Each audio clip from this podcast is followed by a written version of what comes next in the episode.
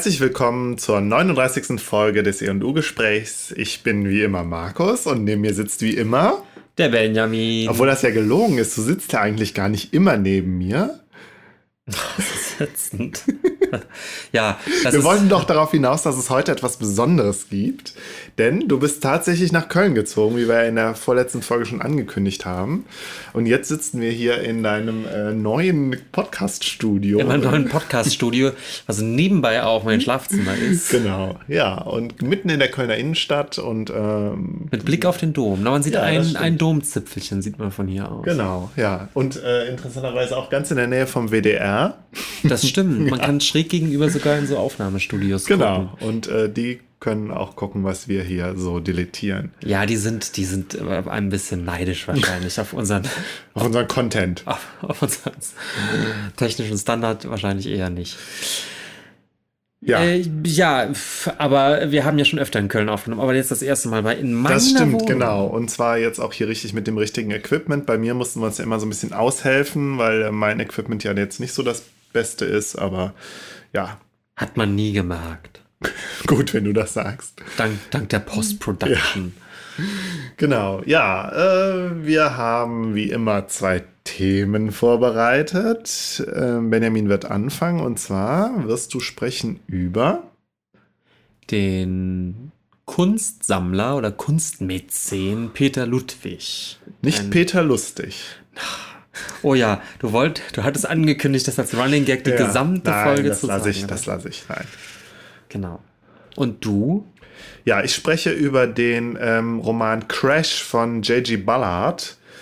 Äh, dem ähm, be bekannten äh, noch lebenden nein dem äh, bekannten Autounfall äh, Fetisch äh, Science Fiction Roman ja, den, der dir aber mal wieder nichts sagte. Nein, der, okay. oh, also, das ist eine Unterstellung. aber es, leider stimmt es. Ja, also, ich, also es ist tatsächlich auch schon ein etwas älteres Buch und es ist nicht so aktuell wie das, was wir in der vorletzten Folge besprochen haben.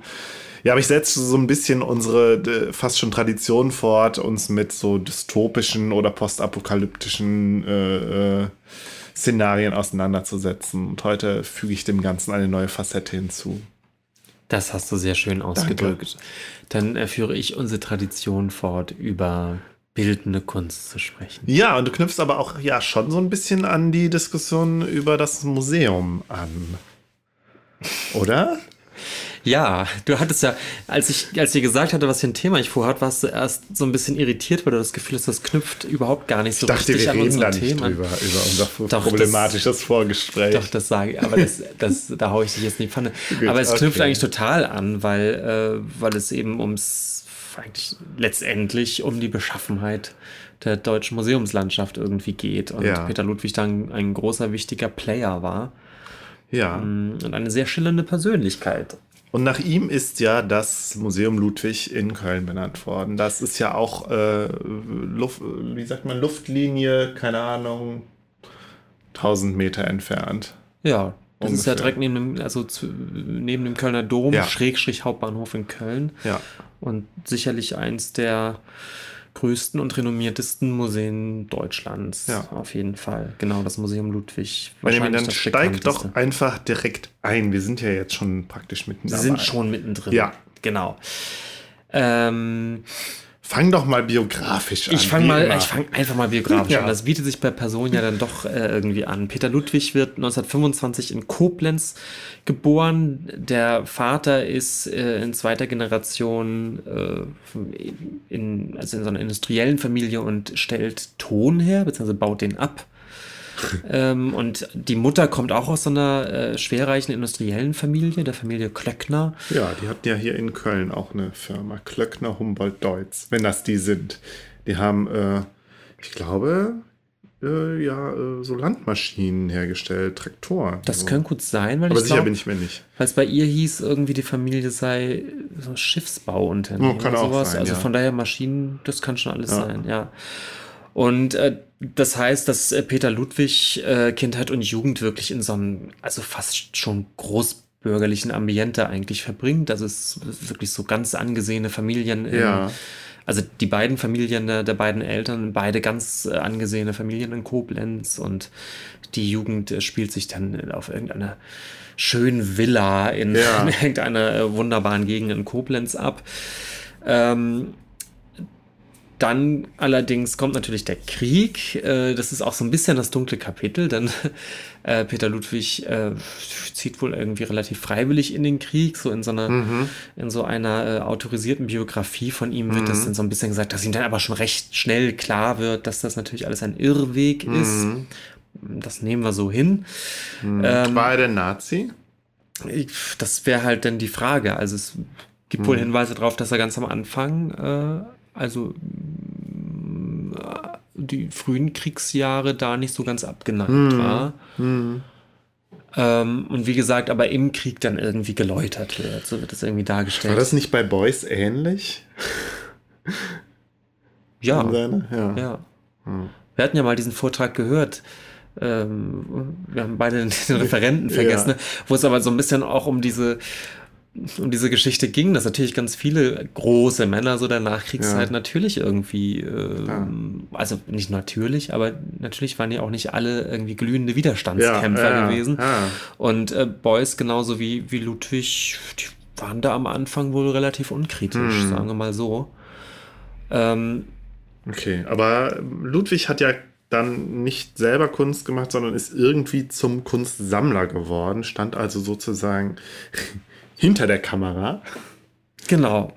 Genau, also er, nach dem, nach dem äh, Krieg fängt er zuerst an, Jura zu studieren in Bonn, äh, wechselt dann aber sehr schnell zur Kunstgeschichte nach Mainz, mhm. ist also sehr kunstinteressiert und kulturinteressiert und promoviert 1949 über Pablo Picasso. Mhm. Das ist dahingehend außergewöhnlich, ähm, dass Picasso damals schon berühmter Künstler mhm. war, aber eigentlich immer noch ein Avantgarde-Künstler war. Er, war noch, er hat ja noch gelebt, er war ja. ein zeitgenössischer Künstler sozusagen. Und ganz zeitgenössische Kunst wurde eigentlich an Universitäten nicht gelehrt. Also die Kunstgeschichte hat, wenn man Glück hatte, irgendwie mhm. noch den Impressionismus irgendwie so gestriffen und dann war aber allerspätestens Schluss.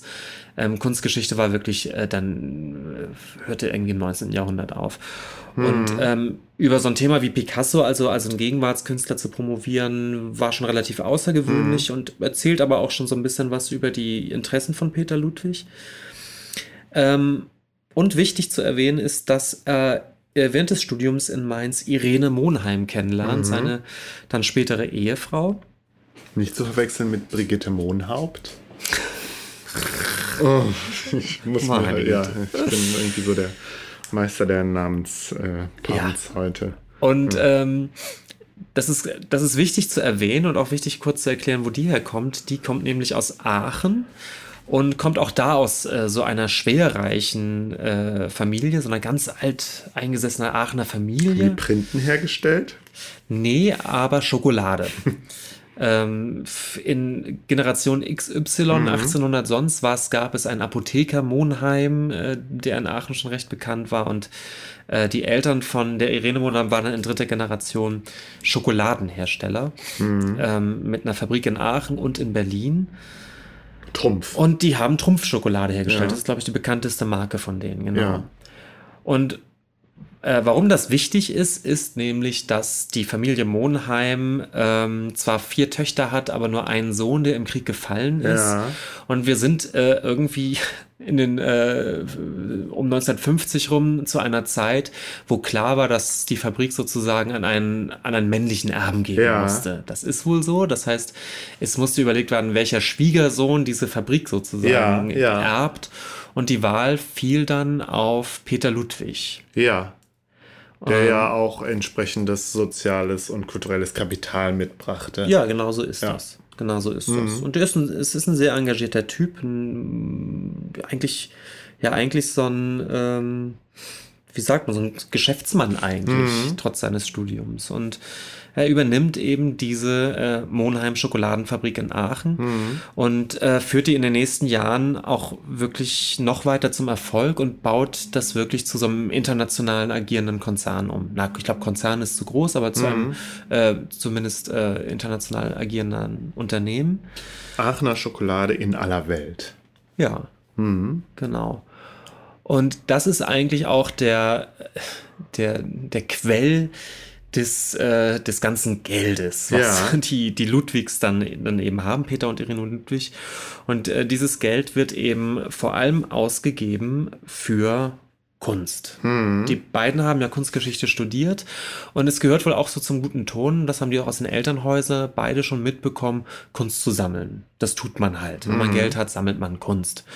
Und das fängt bei den beiden erstmal an mit mittelalterlicher Kunst. Mhm. Ähm, da haben die irgendwie ein Faible für. Später kommt eine Keramiksammlung dazu, äh, Buchkunst, also, also wirklich alte mittelalterliche Bücher, ja. solche Dinge. Und schon äh, relativ schnell wird auch klar, dass die viel mehr sammeln, als sie jetzt bei sich zu Hause eigentlich hinstellen können. Ja, ich finde es interessant, weil, weil wenn du sagst Buchkunst und Keramik, dann habe ich das Gefühl, das ist ja jetzt nichts, wo man denkt, ähm, da ist jetzt so ein reicher Typ und er will sich halt auch mit irgendwas schmücken, so, ich mache Anführungszeichen in der Luft, und kauft sich dann halt besonders populäre Kunst oder, oder im Gegenteil besonders altmeisterliche Kunst, sondern tatsächlich irgendwie was so ein bisschen was Nerdigeres. Also Keramik und Buchkunst und so. Also man, man merkt, da spricht schon irgendwie ein Experte raus, der vielleicht auch da so, ein, so ein, schon so ein bisschen so eine Agenda mitverfolgt. Ja. Also so eine kunsthistorische Agenda und sich, ja. sich gedacht hat, da das hat noch keiner gesammelt, das muss mal gesammelt werden, dann mache ich das jetzt. Ja, zumindest spricht es für einen sehr eigenen Geschmack und wie du sagst, ein sehr eigenes Profil so mhm. als Sammler. Und ähm, wie gesagt, das Repräsentable, also in einer großen Villa zu wohnen und die mit Kunst voll stehen zu haben, das haben die eh. Ja, also das, das ist sozusagen, ja, okay, das ist so eine, das ist so eine Pflicht, die haben die einfach und das ist, das ich glaube, da wird auch nicht drüber reflektiert, das ist so.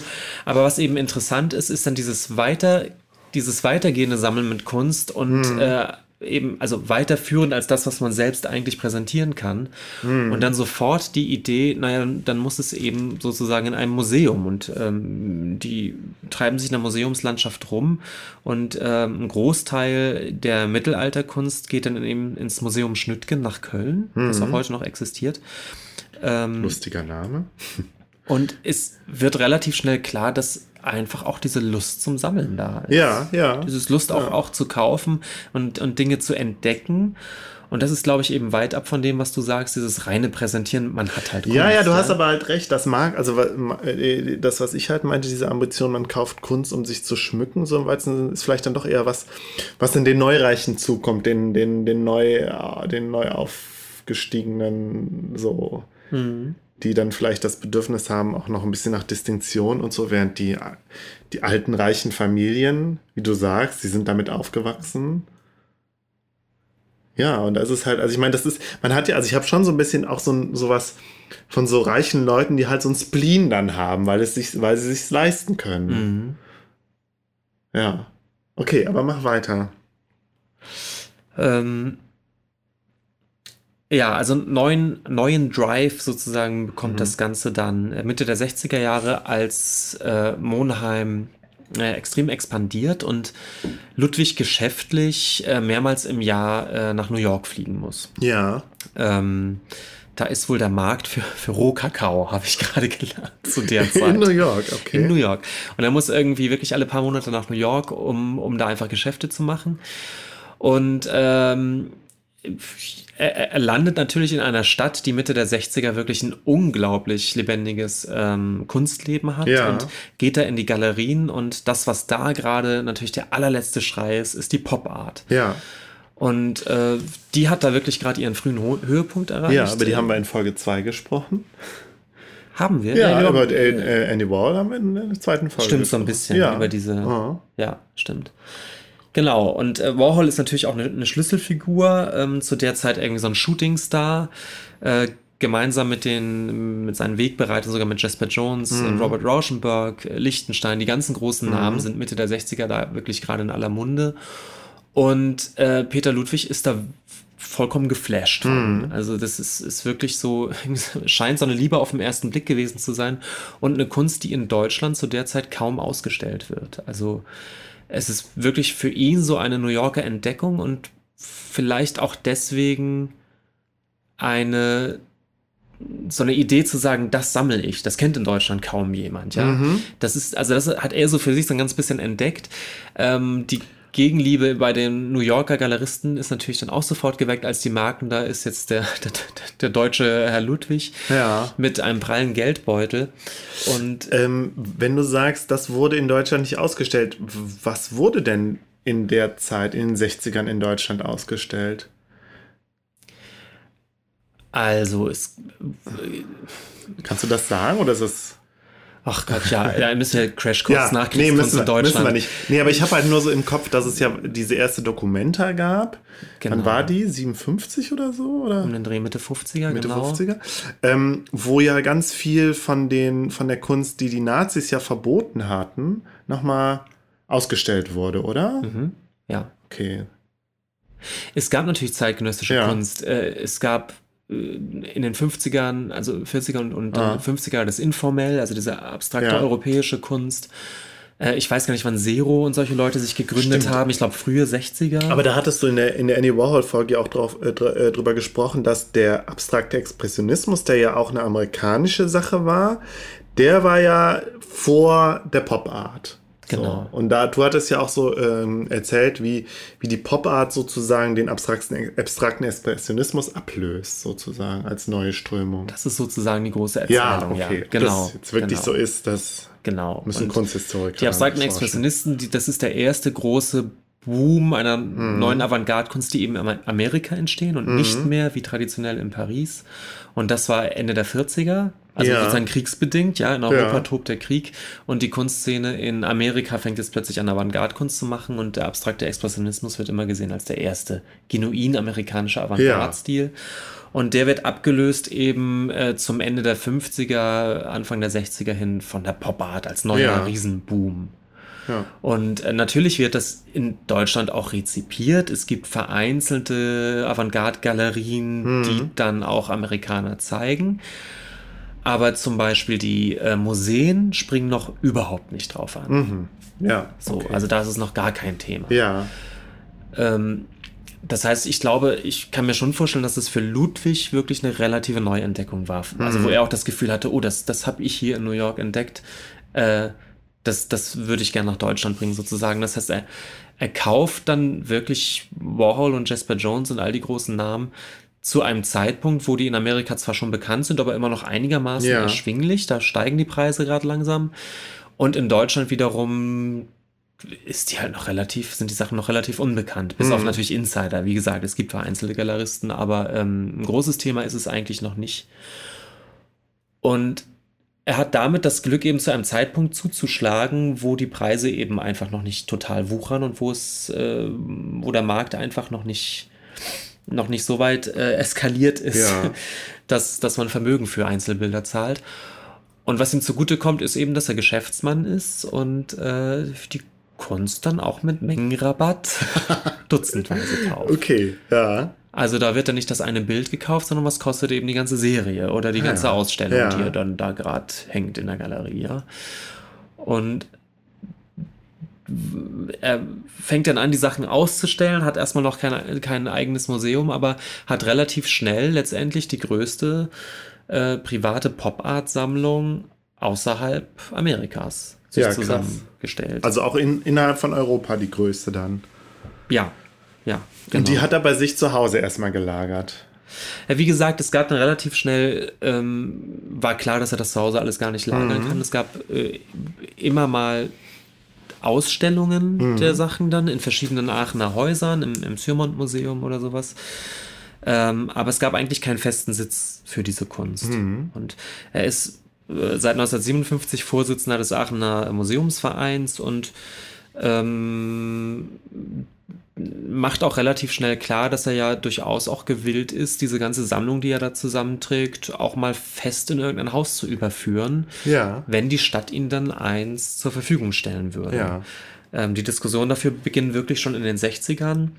Ähm, letztendlich kommt es dann aber erst 1970 ja. zur Gründung des ersten Instituts sozusagen, für, für, wo er seine Kunst dann dauerhaft ausstellen kann. Das ist die neue Galerie Sammlung Ludwig in ja. Aachen. Und in der Zeit war aber Pop Art dann auch schon sozusagen angekommen, also war schon etabliert als äh, gute neue Kunst sozusagen in, auch in der Kunstgeschichte, kann man noch nicht sagen. Ja, man müsste halt mal ganz genau gucken. Ja. Ähm, ich glaube 64, 65, als, als er anfing, die Sachen zu kaufen, war das immer noch sehr neu. Und ich ja. glaube auch gerade von kunsthistorischer Seite noch überhaupt nicht abgemacht, ja. dass das jetzt irgendeine bleibende gute Kunst ist. Ich denke mal, gegen 1970, Anfang der 70er ja. war die Pop-Art dann eigentlich schon einigermaßen durch. Okay. Also ich glaube, da dürfte klar gewesen sein, dass das, ähm, dass das bleibt sozusagen. Also er hat auch am Anfang dann schon so ein bisschen gepokert, also so ein bisschen ein Risiko eingegangen mit der ja. Pop-Art, oder? Ah, ja. ja. ja, interessant. ja. Also er hat den Boom in Amerika mitgekriegt ja. und hat sofort zugeschlagen. Ja, aber es ist ja interessant, weil ich meine, dann, dann sieht man ja, wie diese, wie Sammler, wie jetzt, wie der Ludwig dann doch auch dazu beitragen, dass so eine neue Kunst halt auch sich etabliert, oder? Oder findest du, findest du das schon zu weit gegriffen? Ja, das ist schwer zu sagen. Es ist, ist natürlich so ein, so ein Wechselspiel mit, mit vielen Komponenten. Also zum Beispiel ist, ist umgekehrt, glaube ich, auch Ludwig klar, dass, mh, mm, dass er als Privatsammler natürlich Kunst zusammentragen kann, aber dass letztendlich die große Kunstgeschichte wird dann immer noch äh, auf den Universitäten und natürlich in den, in den Museen tatsächlich gespielt, mhm. äh, geschrieben. Und ich glaube, deswegen ist es ihm vielleicht auch wichtig, das Ganze museal zu würdigen. Ich glaube, ihm ist schon klar, wenn das Ganze äh, institutionell in mhm. einem öffentlichen, richtigen Museum zu sehen ist, hat es natürlich nochmal eine andere Wertigkeit, mhm. als wenn er als Peter Ludwig naja, klar, das, das meinte ich ja auch. Das heißt, er war da, hat da vielleicht irgendeine so Zwischenstellung inne gehabt. Ja. Ja, vielleicht irgendwie kann man es vergleichen als so, als so ein Übersetzer, der halt ein Werk aus einer Sprache in die andere Sprache überträgt. Also ich denke jetzt gerade hier wieder an den David Foster Wallace, der sein Buch ja in den, Neu äh, in den äh, 90ern geschrieben hat und dann mhm. irgendwie 20 Jahre später wurde es dann ins, aufs Deutsche über, ins Deutsche übertragen und dann konnte dann auch erst in Deutschland so abgefeiert werden. Ja. Gut, weiß ich nicht, ob der Vergleich, ob der Vergleich zutrifft, aber es kam mir jetzt gerade in den Sinn. Ja, aber ich glaube, er ist sicherlich eine der Figuren, die dafür gesorgt haben, dass das Ganze mhm. sich hier auch wirklich etabliert hat.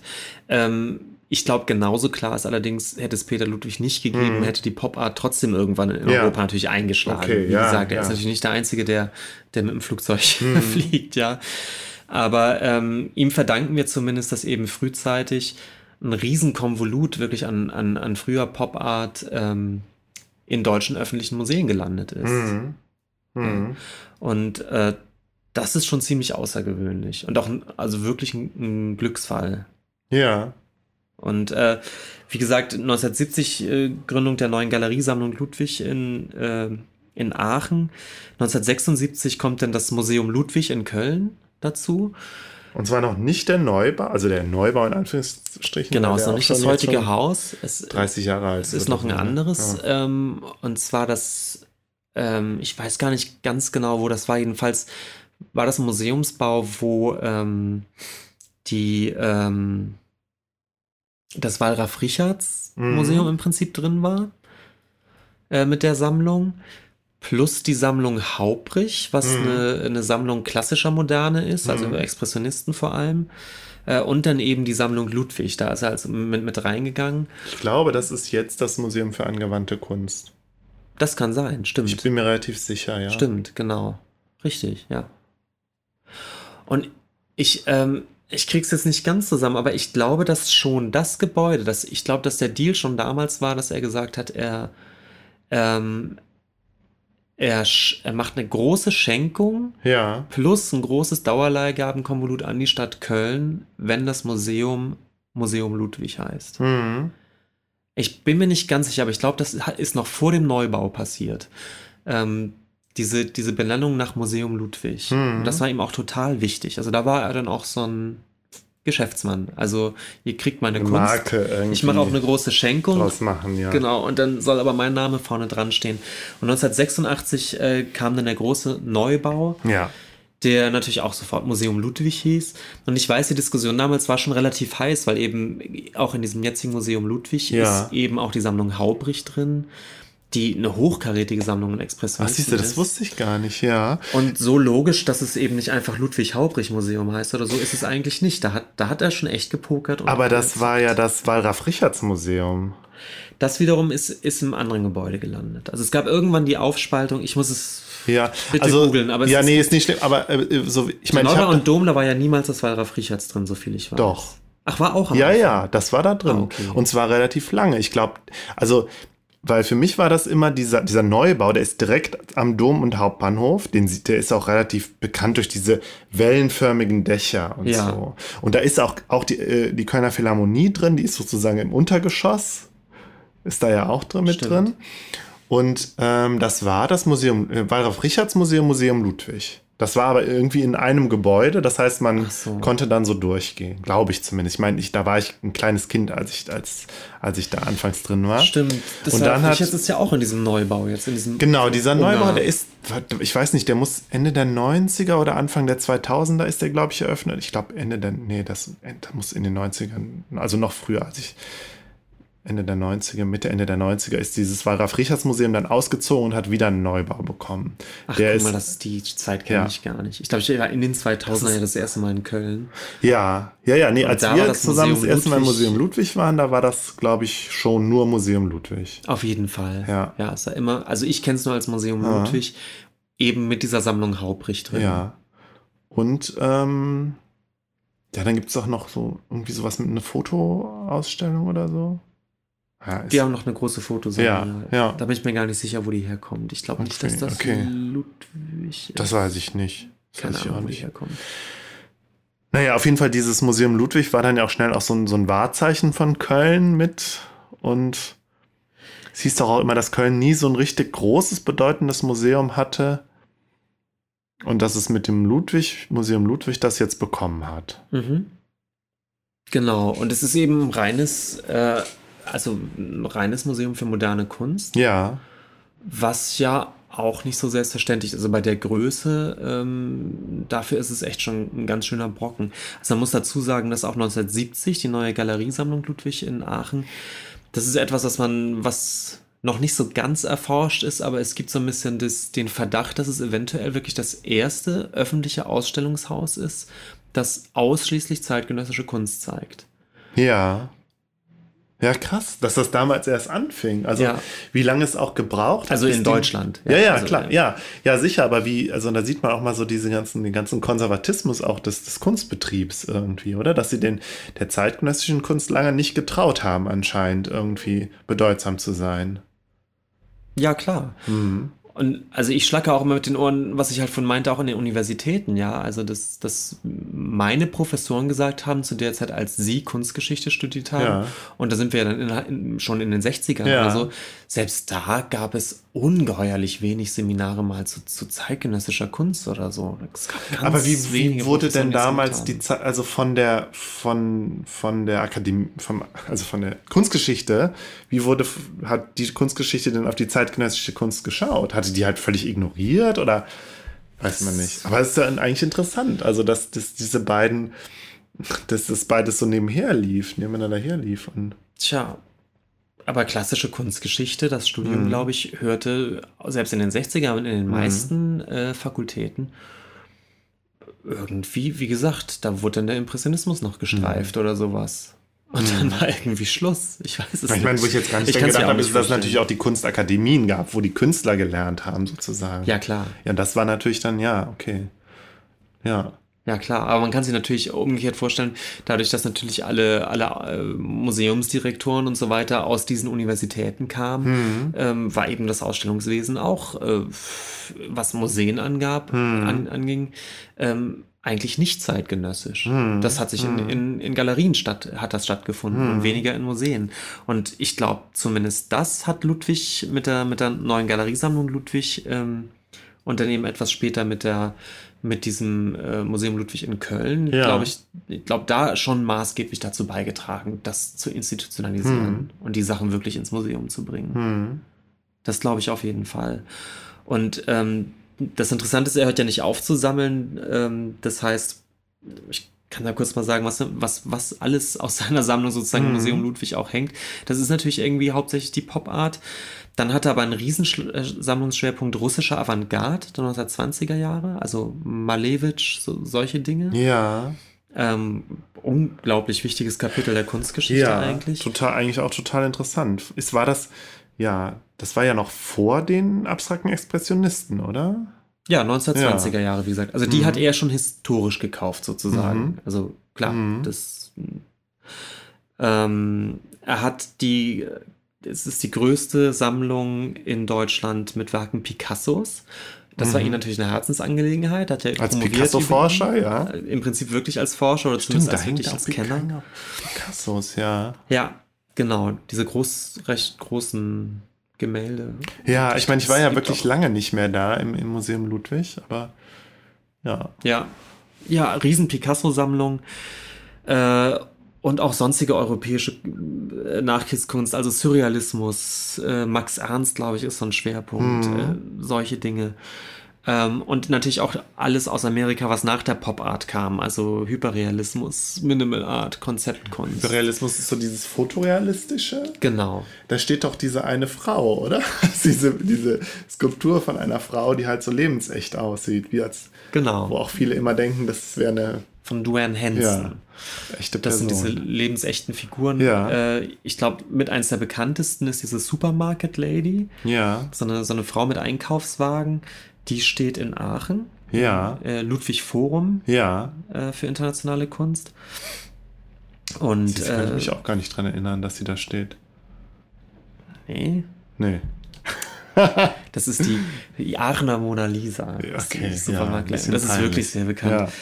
Ähm, Aber vielleicht verwechsel ich die auch wirklich mit, den, mit, mit der Kölner ja. Figur. Ich weiß, es gab auch irgendwann mal vor vielen, vielen Jahren eine Ausstellung nur mit diesen Figuren von, ich weiß nicht, ob das von dem Dwayne Hansen war, hier das auch in Köln. Sein. Ja. ja, das kann gut sein. Ah. Und dann kommt dann sozusagen noch eigentlich alles andere dazu. Der ab abstrakten mhm. Expressionismus hat er natürlich auch ein bisschen gesammelt. Ja. Es gibt ähm, die Strömung französischer Kunst, so Yves Klein und solche Sachen. Stimmt, die hängen ja auch da, ja. Klar. Die blauen Bilder. Ja, genau. Hat er alles, denn die deutsche Kunst der 70er, 80er Jahre, also die ganz großen Namen, Baselitz und Imdorf und Josef Beuys und Richter und Polke. Er hat wirklich dann an zeitgenössischer Kunst eigentlich ja. kaum was ausgelassen, was, was wirklich hip war. Okay, ja.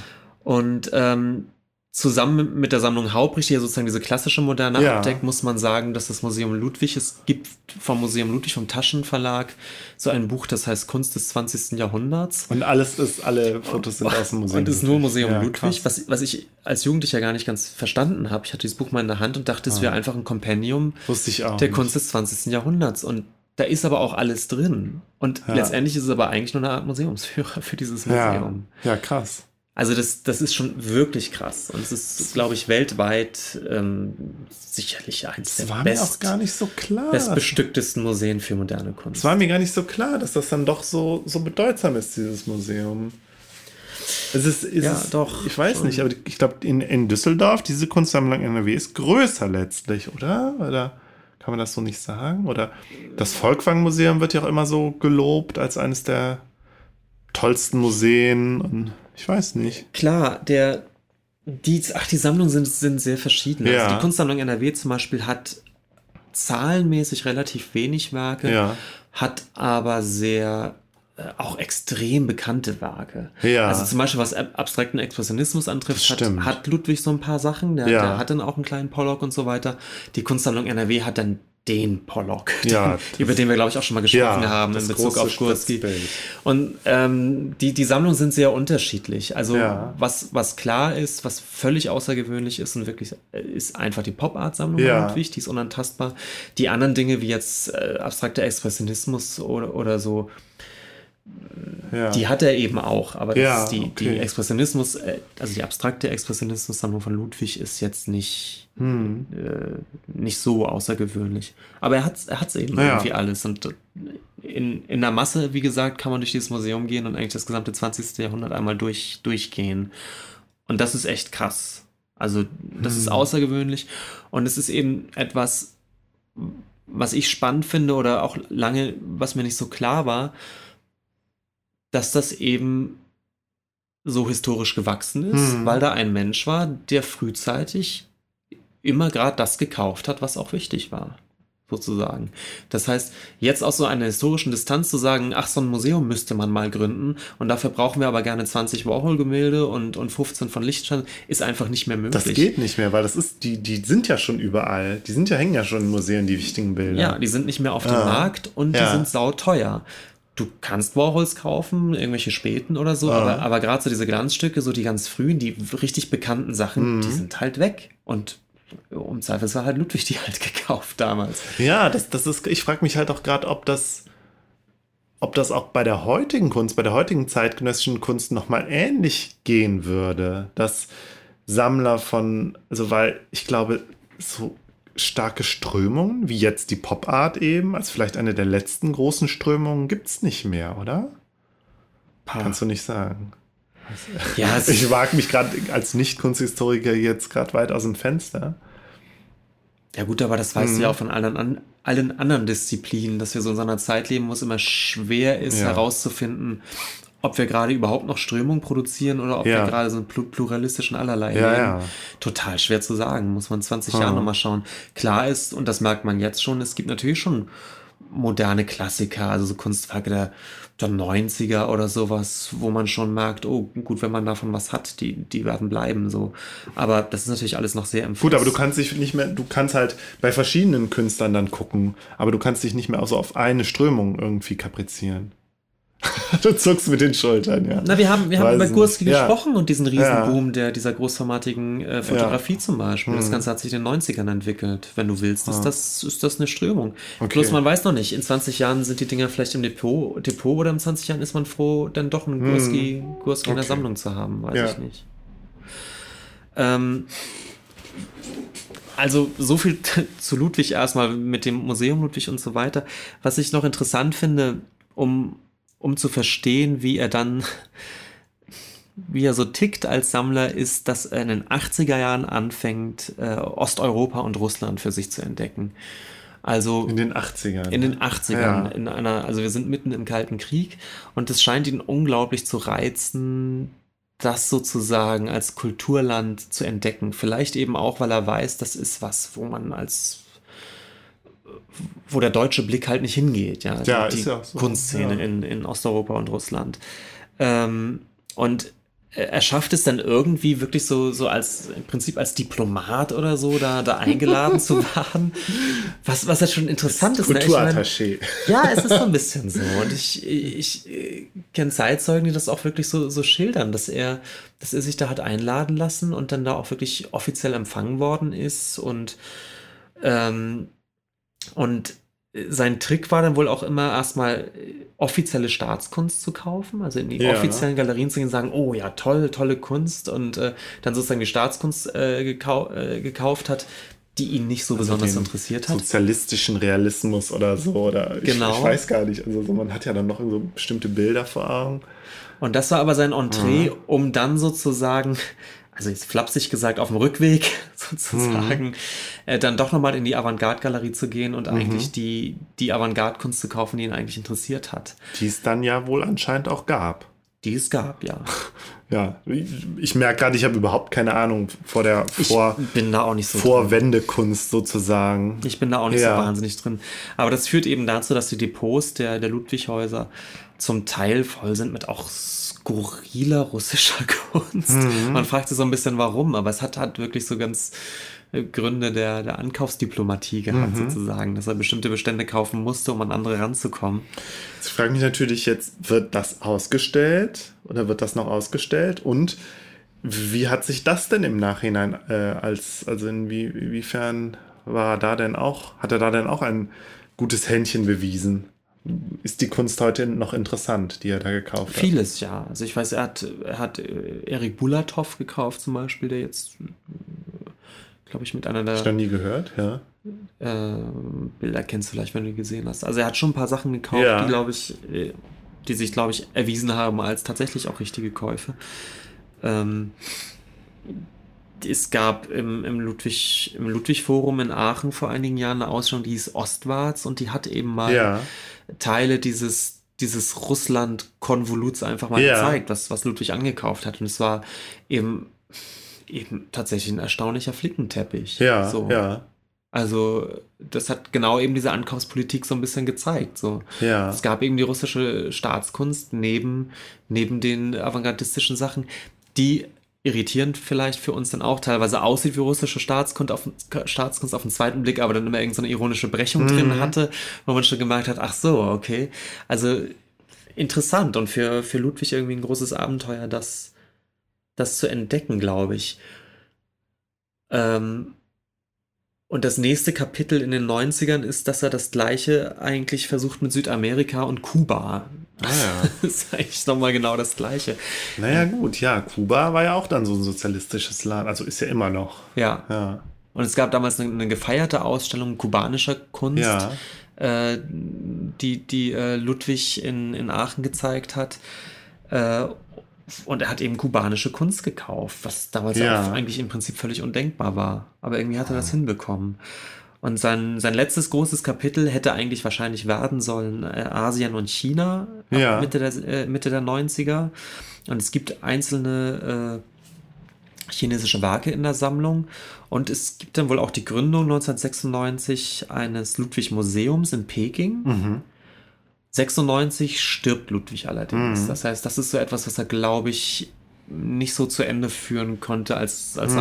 Wie er sich das, glaube ich, vorgestellt hätte. Hm, hm. Es gibt übrigens auch ein äh, Museum Ludwig in St. Petersburg. Genau, ich sehe gerade, du hast aufgeführt, es gibt halt nicht nur das Museum Ludwig in Köln und die, die, die, die äh, Museen in Aachen, da gibt es ja das Ludwig Forum und das Syrmund Ludwig Museum, sondern auf der ganzen Welt gibt es Ludwig Museen. Genau. Das Museum moderner Kunststiftung Ludwig in Wien ist noch relativ Ja. groß. Äh, Antikenmuseum Basel und Sammlung Ludwig Basel. Äh, Ludwig Museum Schloss Oberhausen. Äh, Haus Ludwig Saarlouis sagt mir jetzt erstmal nichts. Ja. Museum Ludwig in Budapest ist relativ renommiert. Ludwig Forum für internationale Kunst in Aachen ist übrigens eigentlich die Nachfolgeinstitution dieser neuen Galerie. Ja. Ähm, in Koblenz gibt es ein kleines Haus. Es gibt in Kuba zumindest einen Ableger der, der Stiftung Ludwig, Mhm. also kein, kein Museum in dem Sinne. Oh, ja, St. Petersburg und Peking. Also Mhm. Ja. plus die Museen, die nicht nach ihm benannt sind, die aber auch Sammlungsbestände haben. Also Ja. insgesamt sind es wohl 19 Ja. verschiedene Museen weltweit, die Teile dieser Sammlung haben. Krass, ja. Gibt es irgendeinen anderen vergleichbaren Sammler, der auch so überall seinen Namen so drauf. Äh, nee, ne? Also in Deutschland auf gar Ja. keinen Fall. Ja. Und ich glaube, selbst international in, in dieser Bandbreite und Ja. so weltweit verstrickt, glaube ich, kaum. Klar, es Guggenheim oder sowas. Ja. Ja. Also ich glaube, da gibt es noch so ein paar dicke Fische. Die aber Aber- vielleicht auch noch ein bisschen älter sind, oder? Ja, Ja. ja. Ich muss an die, jetzt an die Julia Stoschek denken. Die doch auch so eine. Ist sie nicht auch irgendwie so? Kommt die nicht auch irgendwie aus so einer reichen Familie und hat dann irgendwie Kunst. sich mit Kunst auseinandergesetzt? Mit Videokunst. Videokunst, Ja. ja. Das ist ja, genau. Ich kenne die Hintergründe Ja. nicht genau, aber die kommt irgendwie auch, ich weiß nicht, ob angeheiratet oder, Mhm. oder familiär schon, äh, hat die einfach Geld im Hintergrund und Mhm. äh, sammelt Videokunst und eigentlich auch ganz clever, weil es auch so ein Bereich ist, der schon wichtig ist. Also Ja. jeder, klar, Videokunst gibt es und jeder weiß das und ist auch ganz wichtig. Und trotzdem wird Videokunst von, von Museen und äh, Sammlern dann doch noch vergleichsmäßig stiefmütterlich Mhm. behandelt. Und darauf hat sie sich eben als Sammlerin spezialisiert. Hat sie eine Nische gefunden, sozusagen. Genau. Und hat Mhm. ein sehr angesehenes äh, äh, ja, Museum ist es ja nicht, aber Diese Collection in, Diese in, Stoschek äh, Collection in, in- in Düsseldorf. in Düsseldorf ne? ja. aufgebaut. Hat jetzt gerade ein neues Haus in Berlin eröffnet. Ah ja. Und ich glaube, die Stoschek Collection in Düsseldorf hatte zehnjähriges gerade. Kann sein, ja, ja. Die haben auch gerade renoviert. Ich wollte ja jetzt auch demnächst mal hinfahren, ja. Ja. Ja, was halt interessant ist an Ludwig ist, finde ich auch immer, dass er. Also es gibt natürlich immer noch Großsammler, Mhm. ja, die, die jetzt irgendwie auch sündhaft teure Kunst kaufen. Die neigen aber dann doch eher dazu, zumindest in Amerika, eigene Museen zu gründen. Ja? Die bauen sich dann einfach ein, ein Privatmuseum und hängen ihre Kunst rein. Und Ludwig Mhm. hat immer, ihm war immer wichtig, dass das öffentliche Museen sind, Ja. die so, dann aber gerne seinen Namen tragen sollen, aber die eben städtisch geführt werden oder, oder äh, jedenfalls in öffentlicher Hand. Also mit den Privatmuseen, von denen du jetzt gerade sprachst in den USA, das sind dann auch, wo dann keiner rein darf? Nee. Oder? Nö, nö, nö, aber die in privater Trägerschaft ja. sind. Also okay. wo. Das ja. Museum Ludwig in Köln gehört der Stadt Köln? Ich glaube schon, ja. Ah, okay. Ja. Ja, ja, nee, das ist ja kein privates Museum, das stimmt. Nee. Ja. Und Aachen auch. Also ja. ist, das, sind, das sind städtische Museen. Und das heißt, die, die Städte müssen eigentlich ja. auch für den, für den Betrieb sorgen und so weiter. Ja. Und das, was der Ludwig reingegeben hat, ist eben die Kunst. Ja. Die natürlich inzwischen äh, eher Milliarden statt Millionen ja, ist. Ja. Aber für den eigentlichen Betrieb müssen die Städte aufkommen. Und das war aber auch immer sein Deal. Also gar nicht mal, dass er Geld sparen wollte, sondern glaube ich einfach, wie gesagt, dass ihm das wichtig war zu sagen, es ist ein öffentliches städtisches Museum. Ich gebe euch die Kunst, aber es ist ja. kein kein Privathäuslein. Ja, da, ja, da hat dann noch wieder der Kunsthistoriker aus ihm gesprochen, dann anscheinend. Mit vielleicht schon, ja. Sendungsbewusstsein vielleicht. Ja. Mhm. Ja, äh, Ludwig ist eben 1996 gestorben, mhm. Irene Ludwig äh, 2010. Und äh, die haben keine Kinder gehabt und mhm. demnach auch keine Erben. Der, äh, der Nachlass sozusagen ist an die Peter und Irene Ludwig Stiftung gegangen. Mhm die ähm, die beiden halt noch sozusagen rechtzeitig noch auf den Weg gebracht haben. Und diese Stiftung verwaltet den, den Nachlass. Also es gibt Immobilien und demnach auch ein gewisses Stiftungsvermögen. Mhm. Und die Ludwig Häuser, die wie gesagt eigentlich von den laufenden Kosten her äh, öffentliche Museen sind, äh, werden aber von der Stiftung immer noch unterstützt, wenn es um Neuankäufe geht oder größere Ausstellungen oder sowas. Dann gibt es mhm. für die Häuser immer noch die Möglichkeit, bei der Stiftung um Geld zu fragen. Und je nachdem, wie das Stiftungsvermögen ist, gibt es da dann, äh, unterstützt die Stiftung dann aus diesem Nachlass immer noch äh, mhm. Großausstellungen und solche Dinge. Und ein Teil der Sammlung, das ist relativ kompliziert, ich steige nicht ganz durch, einen Teil der Sammlung, die immer noch als Dauerleihgabe in den einzelnen Häusern hängt, gehören im Prinzip der Stiftung. Und es mhm. gibt dann halt so Konvolute auch im Museum Ludwig, die streng genommen Dauerleihgaben der Stiftung sind und aber de facto hm. hängen die relativ fest in den einzelnen Häusern dann. Hm. Ja. Ja. Haben wir das Thema Peter Ludwig. Ja, ja. Gut. So, jetzt geht's weiter mit meinem Thema. Ich rede ja über James Graham Ballard oder Ballard. Ich habe mir schon wieder vergessen, wie man den Namen richtig ausspricht. Ballard. Ballard. Ja, ein, ein ähm, britischer Schriftsteller, der äh, von 1930 bis 2009 gelebt hat und vor allen Dingen aber nicht nur Science-Fiction beziehungsweise dystopische Romane geschrieben hat. Oder ja, eben, Quatsch, eben nicht nur Romane, sondern wohl vor allen Dingen halt auch Kurzgeschichten. Also ich habe an einer Stelle gelesen, dass die Kurzgeschichten wohl ähm, ja mindestens genauso wichtig sind wie die äh, Romane. Ähm, ich habe ja mal so eine, das habe ich glaube ich auch in der letzten Folge gesagt, ich habe mal so eine Zeit gehabt, wo ich sehr viel Science Fiction gelesen habe, aber der Ballard war da nie, nie drunter. Ich weiß auch nicht wieso. Ich glaube, weil irgendwie, weil er jetzt nicht so den einen großen Science Fiction Roman geschrieben hat, den man, äh, der irgendwie so kanonisch ist. Ähm, sein bekanntes, bekanntestes Buch ist tatsächlich dieses Crash, über das ich heute reden will. Aber das ist nicht so wirklich Science Fiction, sondern es ist irgendwie so, ja, so ein dystopisches, düsteres Buch, mhm. wo es eben, wie ich glaube ich am Anfang schon sagte, um eine Gruppe von Menschen geht, die äh ein, eine erotische Fixierung auf Autounfälle haben.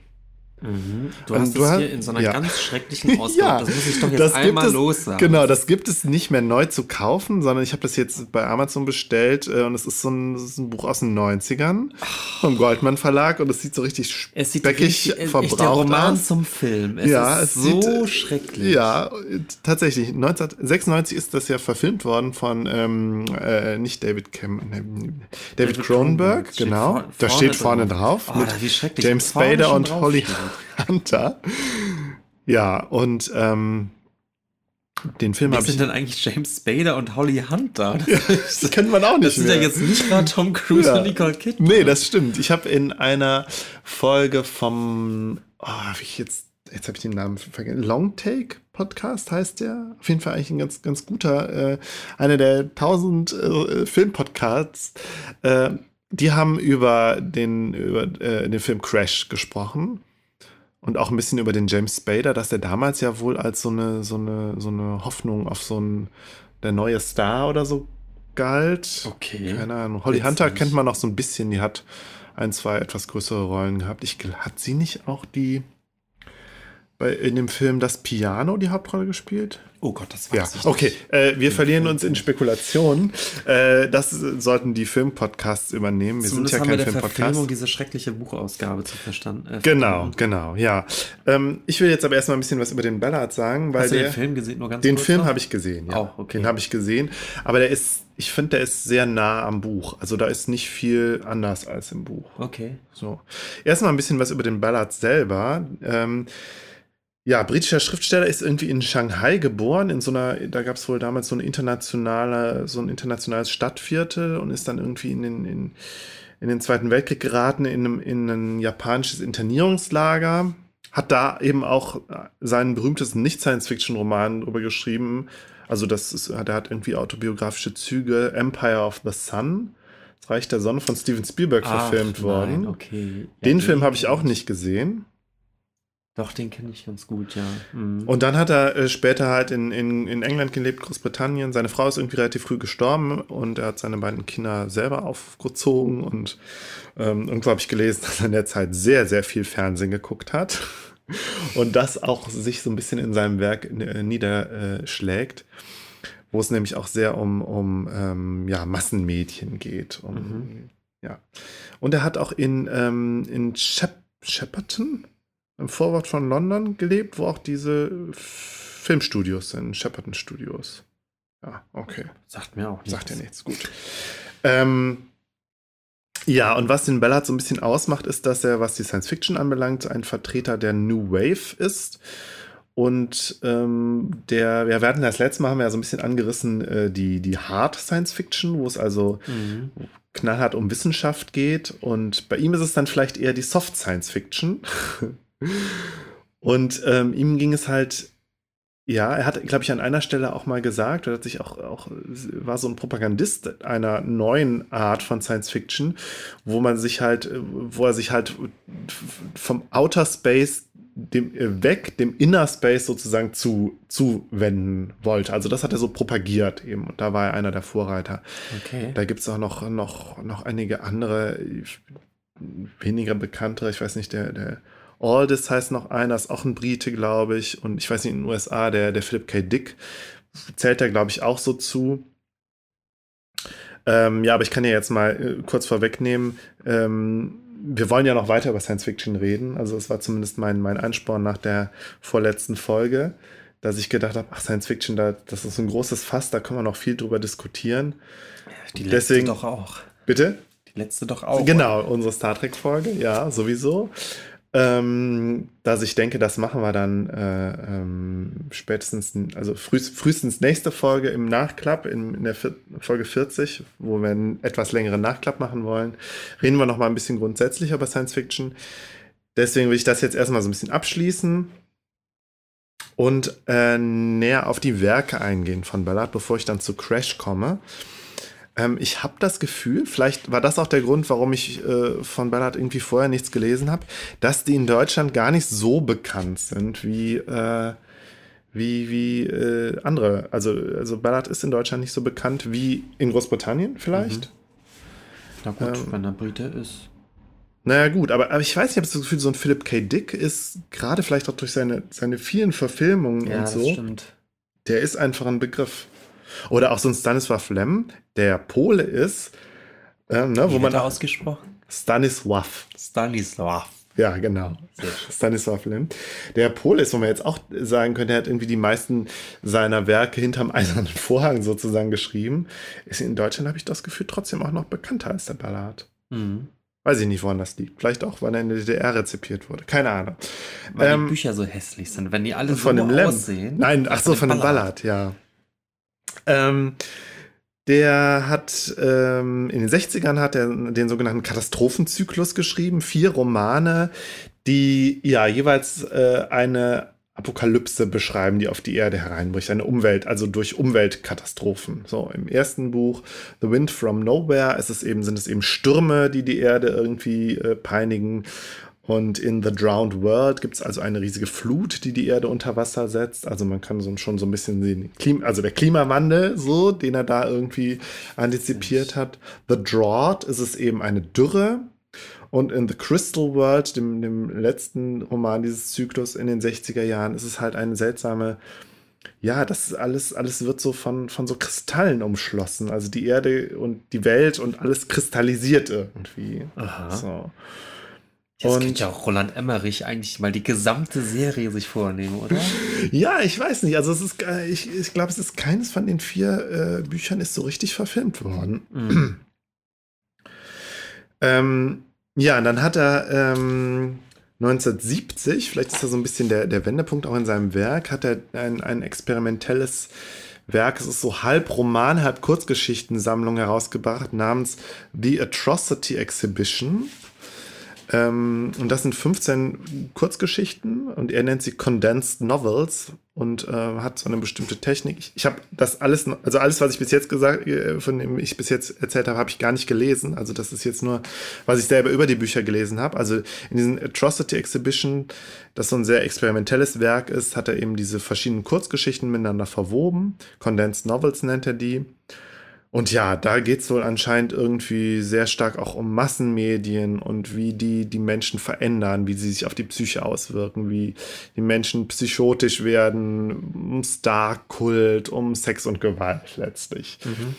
Und ähm, ja, das, das habe ich jetzt eben noch gerade gelesen. Es gab ein, ähm, ein Stück, ein, eine Kurzgeschichte. Ich habe auch jetzt den Namen vergessen. Es ist irgendwie äh, die über die sexuelle Anziehungskraft von Ronald Reagan. Und es ist irgendwie so eine pseudo-wissenschaftliche Abhandlung, also so, so, eine Kurzgeschichte, die so ein bisschen wirken soll wie eine, äh, wie eine wissenschaftliche Abhandlung und so psychologisch untersucht, wie man äh, die Anziehungskraft von Ronald Reagan. Und das war wohl damals auch ein totaler Skandal. Und ich meine, man kann auf der Wikipedia-Seite da nachgucken, das war wohl ganz krass. Also da, da ist, ist, ist wohl irgendwie der Buch, ein Buchhändler ist da äh, in den Ruin getrieben worden, weil er das Werk irgendwie veröffentlicht hat oder so. Also habe ich mir jetzt nicht genau angeguckt, fand ich auf jeden Fall jetzt gerade im, Vorbei, im Vorbeilesen quasi interessant. Mhm. In den 70ern folgte dann ähm, ein weiterer Zyklus, eine Trilogie sozusagen, die inhaltlich aber nicht zusammenhängen, sondern eher thematisch. Und das finde ich ist eigentlich so das, was ich jetzt spontan sagen würde, das interessante, die interessantesten Werke von Ballard. Ähm, nämlich äh, 1973 eben das besagte Crash, über das es gleich noch gehen wird. 1974 Concrete Island, was auch ein ganz drollige Szenerie irgendwie ist. So, es geht nämlich irgendwie darum, dass äh, ein, ein Mann ein, eine Panne hat und irgendwie auf, der, auf einer Betoninsel zwischen zwei Autobahnen oder irgendwie auf einer Autobahnkreuzung irgendwie strandet und dann da so Robin Crusoe-mäßig äh, nicht mehr wegkommt. Wie witzig. Ja, und es ist halt, also da sieht man aber auch direkt schon, wie, wie irreal das Ganze ist. So, ich meine, Natürlich kommt man von so einer Betoninsel wieder weg im, im realen Leben, aber das ist halt das, das, das dystopisch, dieses dystopische Moment an haben wir, haben wir jemals über Flitzefeuerzahn geredet? Nein. Das, das, das ist eine äh, Kinderhörspielserie. Ja, das gewesen. war doch so ein Drache, oder? Genau, ja. ich glaube, gehörte nie zu den ganz großen Hörspielen. Ja. Ich glaube, es gab nur ganz wenig Folgen. Habe ich als Kind total geliebt. Und da war doch auch die Grundgeschichte, dass das ein kleiner grüner Drache ist, der lebte in, auch in so einem kleinen Wäldchen, was komplett durch so, in so einer Autobahn Ach, das wusste ich gar nicht, ist, weißt ja. du? Und deswegen auch, äh, das hat mich auch als Kind immer total fasziniert, diese Vorstellung, man kennt das ja, man fährt diese, diese krassen ja. Autobahnkurven und in der Mitte ist irgendwie so ein, so, so ein ja. kleines Wäldchen, wo man denkt, ja. da kommt doch nie jemand hin. Wann, genau, wann werden da überhaupt mal die Ja, es gibt tatsächlich genau und die Vorstellung, da lebt ein Drache oder eben da strandet jemand, finde ich bis heute witzig. Jedes Mal, wenn ich so ein Wäldchen sehe, denke ich da drin, wo, wo ein Flitzefeierzahn. Ich finde, das ist eine super Vorstellung. Ja, und es gibt ja genau dafür gibt es ja einen Begriff, nämlich den Nichtort. Mhm. Es gab ja diesen, es gibt ja diesen französischen Kulturtheoretiker Marc Auger, heißt der. Und der hat das Buch geschrieben Nichtorte. Und das ist sozusagen eine Untersuchung des Phänomens dieser Orte, die in der modernen äh, Gesellschaft, in der modernen Verkehrsarchitektur, wie auch immer entstehen, die irgendwie keine besonderen Charakteristika haben. Ich habe dieses Buch von dem Marc OG zwar zu Hause stehen, aber noch nicht gelesen, mhm. weil es auch sehr verschwurbelt ist und ich äh, einmal angefangen habe zu lesen und dann nicht weitergekommen bin. Aber das habe ich durchaus noch vor und ich glaube, dann werde ich auch im Podcast mal drüber sprechen. Aber sattelt das nicht auf? Hatten wir nicht hier auch mal über die Unwirtlichkeit der Städte gesprochen? Ja, wir haben, ja, wir haben ja mal über die, über die, ähm, über so diese Fortführung irgendwie dieser. Ja, ja, ja, das genau über den Dieter Wieland mit seinem Buch Grün kaputt haben wir gesprochen. Stimmt, über ja. den haben wir gesprochen. Und der kommt, der, der, der spürt ja so einem ähnlichen Phänomen nach. Also über die Hässlichkeit der Betonlandschaften letztlich. Ja, es gibt doch, also Erlauben wir uns den Exkurs gerade? Ja, natürlich, klar. Es gibt doch von, von Beuys auch so ein wunderbares Projekt irgendwie in den 70ern, wo er Skulpturenprojekte Münster teilgenommen hat. Ja, übrigens jetzt auch dieses Jahr wieder in genau, Münster. Genau, läuft gerade schon. Und äh, da hatte auch ein, da gab es eben auch genau das, was du gerade sagst, so eine Art Nichtort. Und das war mitten in Münster so eine Art Fußgängerunterführung oder eine Fußgängerbrücke oder sowas. Ich es nicht genau vor Augen. Mhm. Und da gab es jedenfalls auch einen Teil, wo dann irgendwie die, die Brücke oder die Unterführung irgendwie aufhört oder anfängt, wo es jedenfalls plötzlich so ein so einen toten Winkel gab, mhm.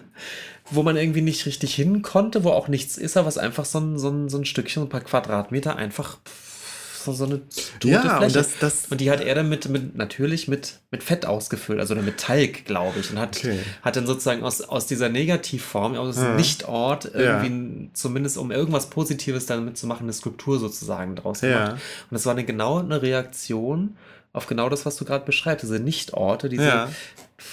Ich glaube, also der OG in seinem, in seinem äh, Buch meint noch ein bisschen was, also er meint noch ein bisschen was anderes damit, aber ich finde trotzdem, dass, also er meint, glaube ich, tatsächlich auch, ich glaube, ihm geht es dann auch um so, so Einkaufspassagen und Flughäfen so, okay. und so, also alles, was irgendwie, wo man nur so durchgeht. Ja? Ich mhm. habe irgendwo gelesen, ich glaube nicht bei OG selbst, sondern irgendwo im Internet, das sind halt Orte, wo man immer an was anderes denkt, nur nicht an den Ort. So. Okay. Transiträume. Ja, irgendwie so. Obwohl ich finde ja auch gerade, dass diese Orte, die eben entstehen bei so Autobahnen halt vor allen Dingen, das finde ich, kann man auch, also würde ich jetzt ganz spontan auch als Nichtorte bezeichnen. Ja, und das dritte Buch in diesem Zyklus ist High Rise 1975. High Rise ist halt eine Bezeichnung für so einen Hochhausblock, also so ein, so ein Wohnblock. Äh, das äh, Buch ist tatsächlich verfilmt worden vor zwei Jahren von Ben Wheatley mit, äh, wie heißt der eine Schauspieler noch, der den Loki spielt? Ah, habe ich vergessen.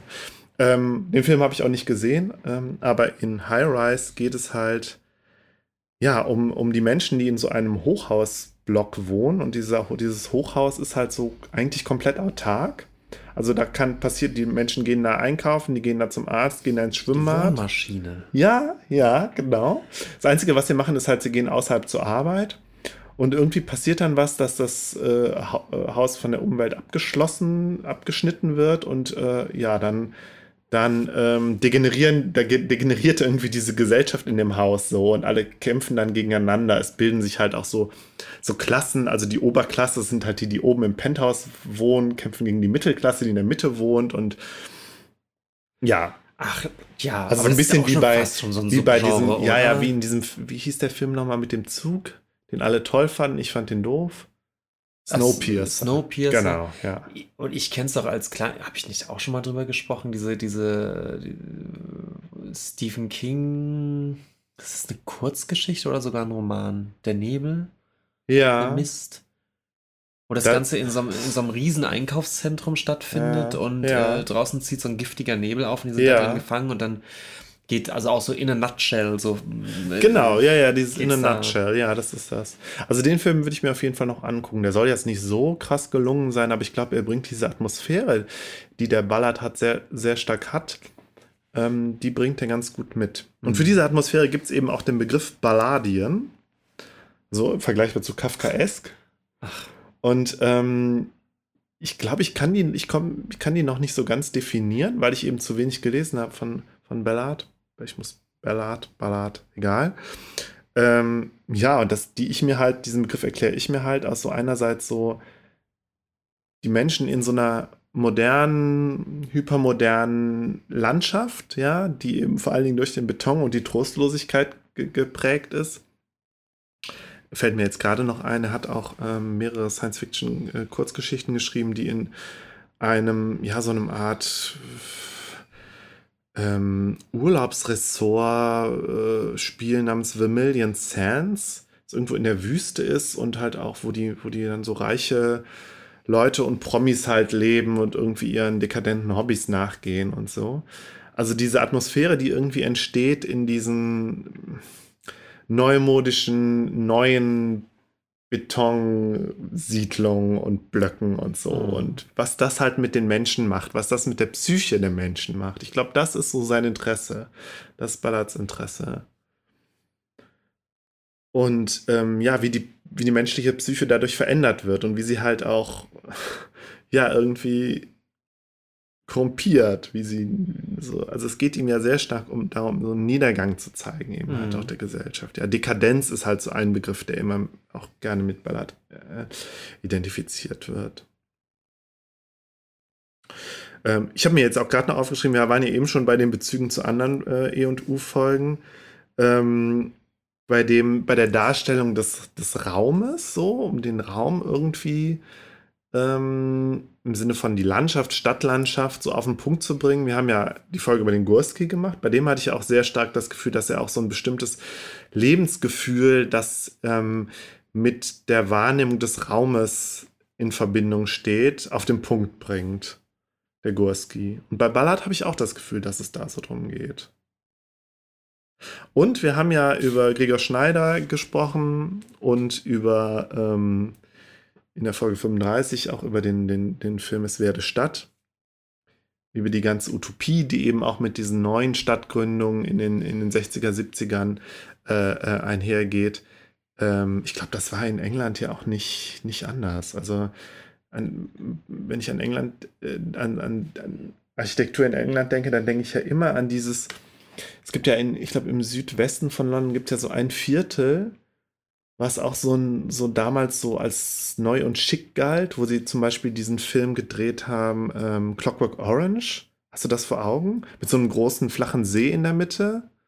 Nee. Was auch so ein bisschen so, ich, ich weiß auch nicht, wie das Viertel hieß, weiß ich jetzt nicht im Kopf, aber wo halt auch damals so, ja, hier, das ist modern, das ist neu, wir setzen hier Hochhäuser hin, das ist halt alles total praktisch und betonmäßig, also so wie wir das halt über Mal und über Wurfen besprochen haben was dann aber letztlich zu einer, also heutzutage eine heruntergekommene Gegend ist, wo keiner mehr wohnen will. Diese ja. französischen Banlieues waren ja auch teilweise genau. in, ihrer, in, ihrer, Gründung waren das Vorzeigewohnprojekte. Ja.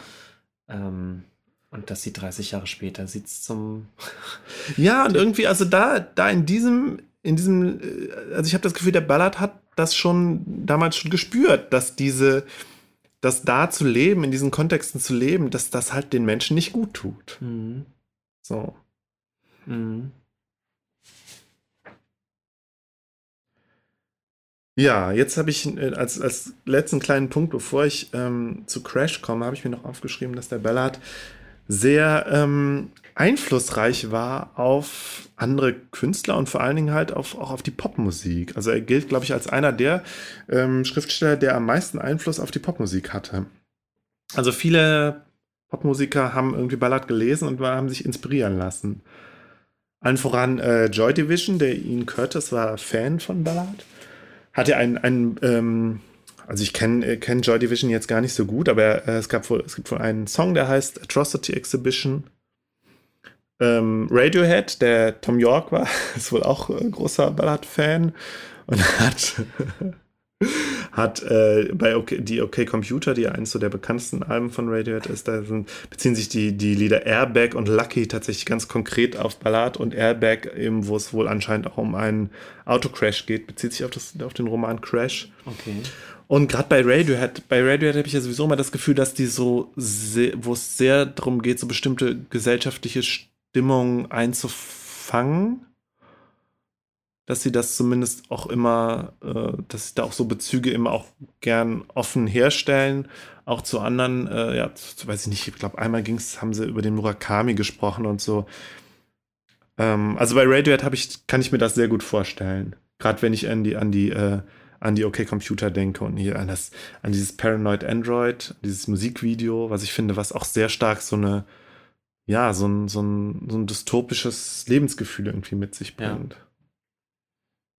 Ähm, ja, die, die Manic Street Preachers beziehen sich auf Ballard, Gary Newman hat sich auf die bezogen. Und ähm, dieses Lied Video Killed the Radio Star, was ja, das glaube ich, das erste Lied war, was bei äh, MTV lief, Stimmt. das bezieht sich direkt auf eine Kurzgeschichte von, von Ballard. Ja, also das hier waren jetzt nur einige Beispiele, äh, die ich mir jetzt gerade so aufgeschrieben habe. Dass der, ja, also ich, ich weiß nicht, ich muss noch mehr von Ballard lesen, um dieses, dieses bestimmte Balladien-Gefühl, diese Atmosphäre noch ein bisschen konkreter zu kriegen. Vielleicht kommen wir dabei jetzt selber drauf, wenn ich über den über Crash rede. Vielleicht kannst du mir dann ja auch ein bisschen helfen, das raus noch. Ja, wo ich das eigentlich schon ganz ja. eigentlich ganz konkret fand, jetzt, ja. was du gesagt ja. hast. Ja, Crash, ja. Äh, in Crash geht es der, um einen Protagonisten, der J.G. Ballard heißt. Das ist irgendwie so sein alter Ego, der auch äh, irgendwie beim Fernsehen arbeitet. Ähm, irgendwie auch, glaube ich, auch in den Shepperton Studios. Das ist nicht so ganz klar. Ich weiß auch gar nicht, ob Ballard selber auch fürs Fernsehen gearbeitet hat. Der äh, hier in dem, in dem Roman äh, hat irgendwie eine, also hat eine Frau und lebt mit ihr zusammen, hat keine Kinder und beide haben halt irgendwie, sind halt so auf aufstrebende äh, Yuppies, ja. Mhm. Also es ist ein bisschen so, eine, so, ein, so ein Setting wie bei, bei ähm, äh, Fight Club. Mhm. Ne? Nur das Buch ist halt völlig anders als. Also es, ich habe das Gefühl, es, es, will was ähnliches und es hat eine ähnliche Thematik, aber es ist dann doch total anders, weil es halt überhaupt nicht ironisch ist und auch überhaupt keinen Humor hat. Ähm, sondern es ist ganz, ganz ernst und ganz düster mhm. auf seine Art. Ja, also der, der James Spader, äh, also im Buch ist das der James Spader, der J.G. Ballard hat halt seine Frau und die haben so eine offene Beziehung und äh, ja, sind so sehr sexuell aktiv, auch mit anderen.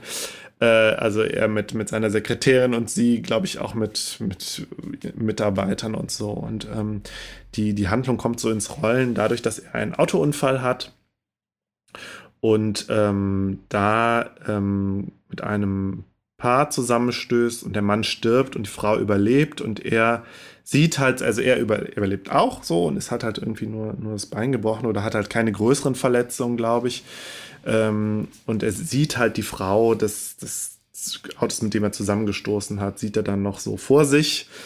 Und ähm, ja, und so beginnt halt praktisch eine Obsession mit dem, mit dem Thema Autounfällen. Also das, das wird der Fetisch sozusagen Aha. von ihm und er gerät dann sozusagen auch so in eine Szene rein ähm, von Menschen, die da eben drauf stehen und für die das eben äh, die neue Sexualität ist sozusagen. Und ähm, man okay. muss dazu sagen, die Geschichte, also die, der Plot ist gar nicht so spannend, ist gar nicht so interessant. Es ist sehr repetitiv, es wiederholt sich alles. Es ist irgendwie, das Buch ist tatsächlich eine Aneinanderreihung von Sexszenen, von äh, ungewöhnlichen Sexszenen, weil es immer ja sehr stark auch um die Autos geht. Es geht halt um die, sie gucken sich dann halt die zerstörten Autos an und entwickeln dann halt so eine, ja, eine sexuelle Beziehung tatsächlich auch zu den, äh, zu den Autos, wobei man sich das jetzt nicht so vorstellen muss, dass die Autos irgendwie äh, äh, irgendwie personifiziert werden oder so, sondern sie sind halt irgendwie Fetischobjekte. Und mhm. die zerstörten Autos sind Fetischobjekte. Und der Crash ist mhm. irgendwie, ja, irgendwie als etwas Orgas Orgasmatisches irgendwie.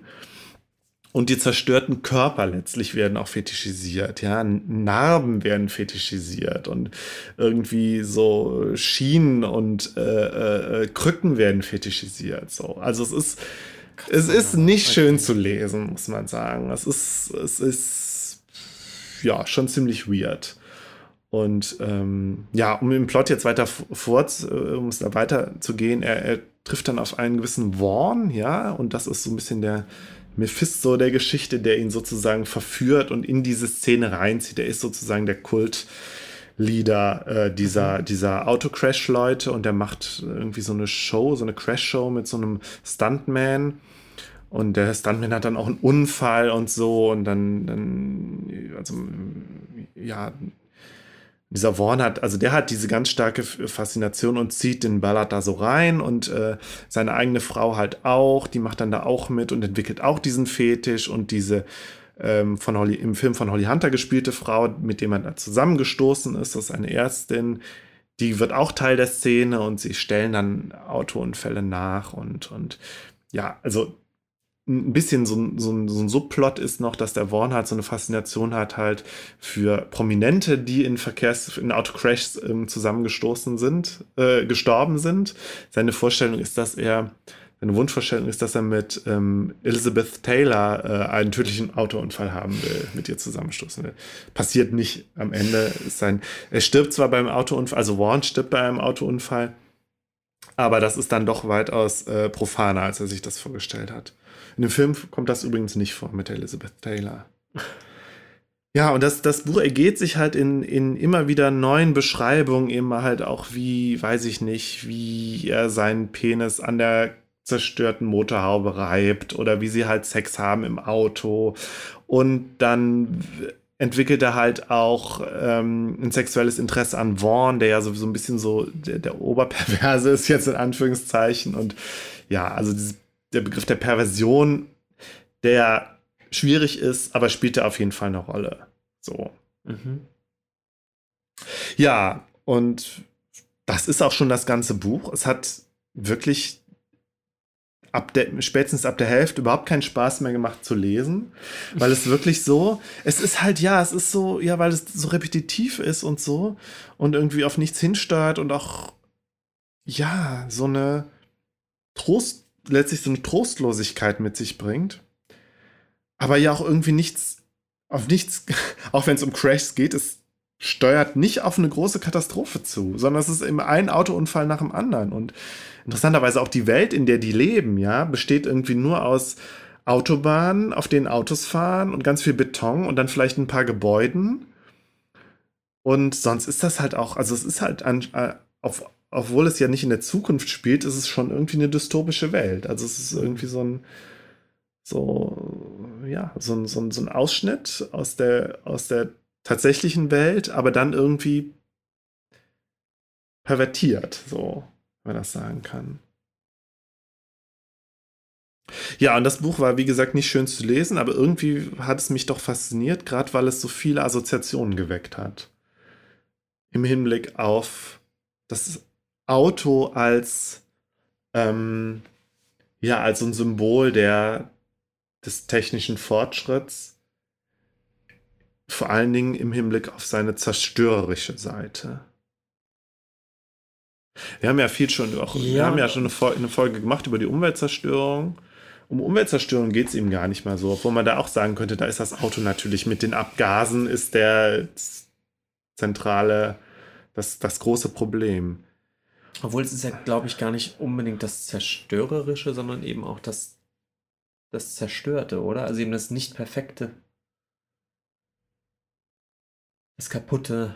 Hm, ja, ja, das ist, es ist, ist alles. Es ist beides so. Und was ich interessant finde, ist, dass, es, dass das Auto als Fetischobjekt ja irgendwie, das ist ja, das ist ja. Äh, das muss man nicht erfinden. Trivial also, sozusagen. Ja. ja. das ist klar. Das ist im, im Alltagsbewusstsein, dass Autos sind Fetischobjekte, ganz klar.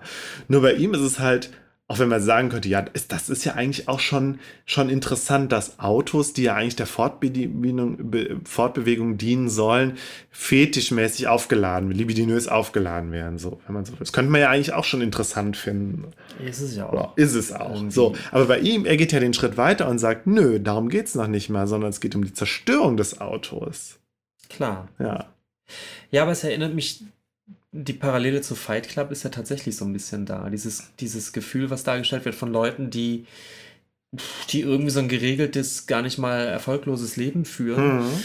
Und aber sozusagen eigentlich gelangweilt sind von, von, von diesem Status des läuft halt irgendwie alles, ja. man hat halt irgendwie ja. alles, äh, wie, wie er am Anfang von Fight Club auch sagt, so jetzt die, so Ikea-mäßig ist eigentlich alles so weit hergerichtet. Mhm. Ich könnte jetzt einfach so weiterleben, aber man sucht dann halt doch irgendeinen Kick oder irgendeine Art von, von Ausgang, der einen nochmal irgendwie zurück ins in irgendein Abenteuer mhm. stürzt, in irgendein mhm. Leben stürzt. Also bei Fight Club ist es nicht sexuell.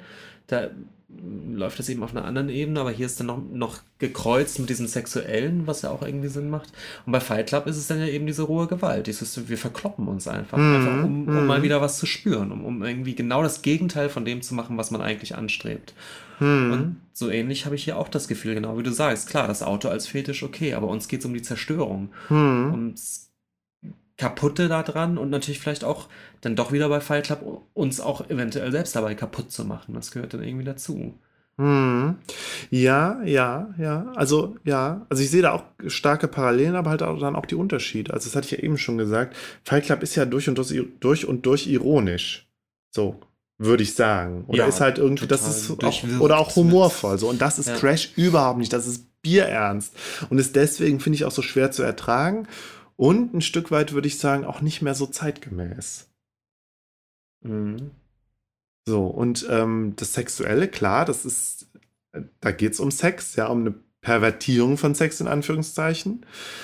Ähm, und bei Fight Club, ja, da, da spielt das jetzt nicht so eine Rolle. Oder es ist halt irgendwie vielleicht unterschwelliger, keine Ahnung. Ich hatte ja auch damals in der Folge irgendwie, war ich ja, ging es mir ja sehr darum auch zu sagen, dass es bei Fight Club sehr um so eine um Thematisierung von Männlichkeit geht.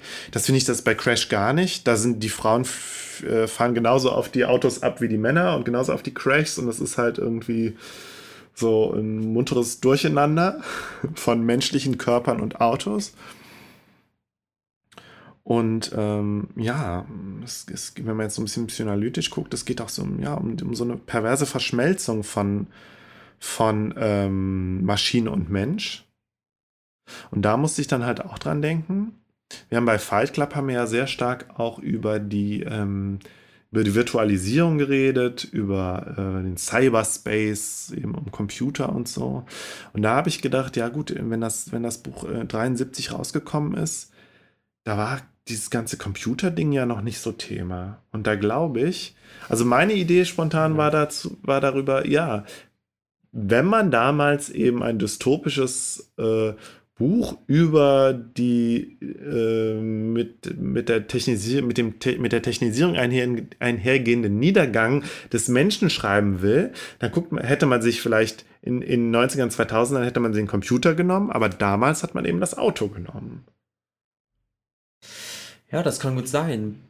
Das kann wirklich gut sein. Zumal ich glaube, also gerade so auch in, in Amerika, so, so, so Filme, dieses,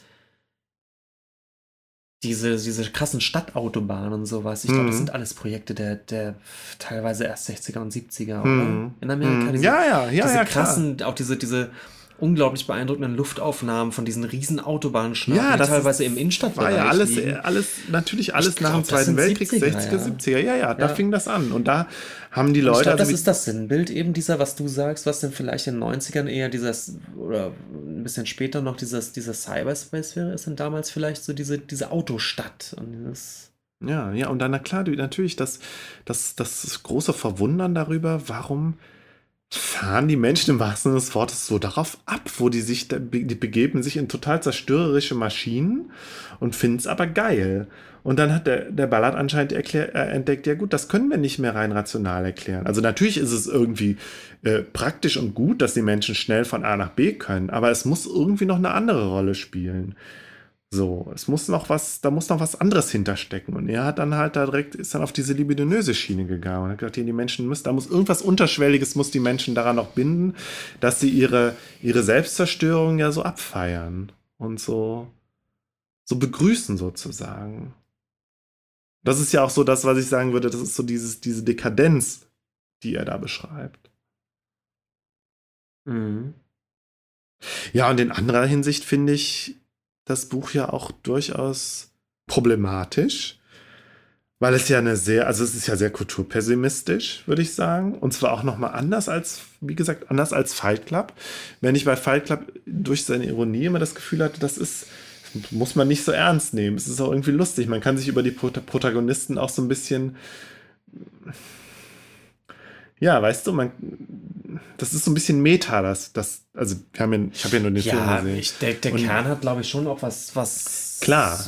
Aber ja, brauchen wir nicht drüber sprechen. Klar, die, die ganze Figur des, des Ich-Erzählers ja. ist, ist, ist schon witzig dargestellt, ein bisschen vertrottelt. Ja, und es ist halt aber auch schon so ein bisschen Meta im Sinne von, ich habe das Gefühl, dass das der Film weiß ein Stück weit, dass er ein Film ist. So. Ja, ja, ja. Und das ist hier aber bei Crash, das ist bierernst. Ja.